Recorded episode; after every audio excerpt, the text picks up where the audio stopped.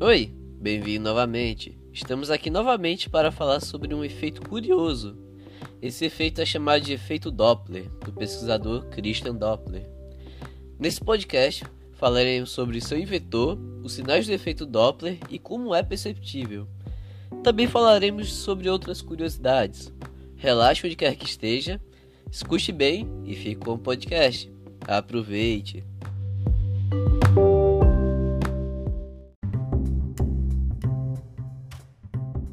O inventor Christian Johann Doppler, matemático austríaco que nasceu no ano de 1803 em Salzburgo, estudou no Instituto Politécnico de Viena, tornando-se mais tarde um diretor do Instituto de Física e professor de Física Experimental da Universidade de Viena.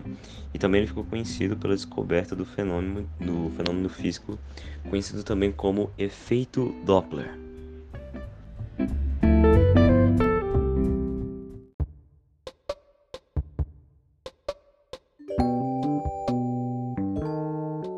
Como se é percebido o efeito Doppler? Esse efeito é percebido, por exemplo, ao se escutar o som, que é uma onda mecânica, emitido por uma ambulância que passa em alta velocidade. O observador percebe que o tom, em relação ao emitido, fica mais agudo enquanto ela se aproxima, idêntico no momento da passagem e mais grave quando a ambulância começa a se afastar. Graças também ao conhecimento desse efeito, é possível determinar a velocidade de estrelas e galáxias, uma vez que a luz é uma onda eletromagnética. Nas ondas eletromagnéticas, esse fenômeno foi descoberto de maneira independente, em 1848, pelo francês Hippolyte Fizeau. Por esse motivo, o efeito Doppler também é chamado de efeito Doppler-Fizeau.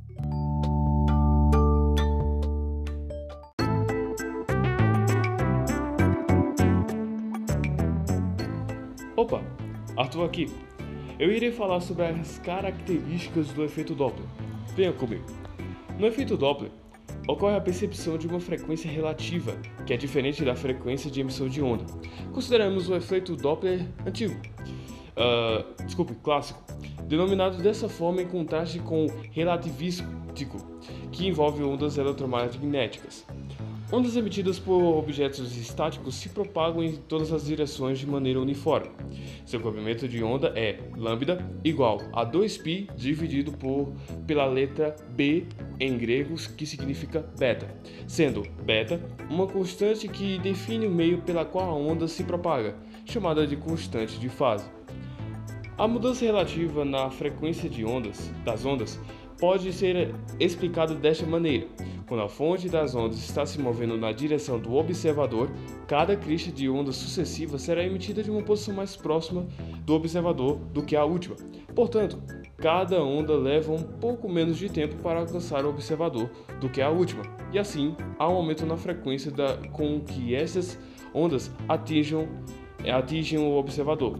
Do mesmo modo, se a fonte se afasta do observador, cada onda é emitida de uma posição em um pouco mais distante, uh, fazendo com que o tempo entre as chegadas de duas ondas consecutivas aumente, diminuindo sua frequência.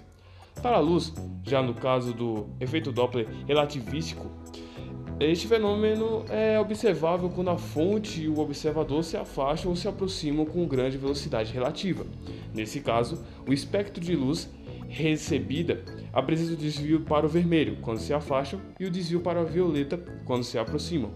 Costumamos observar este efeito em estrelas.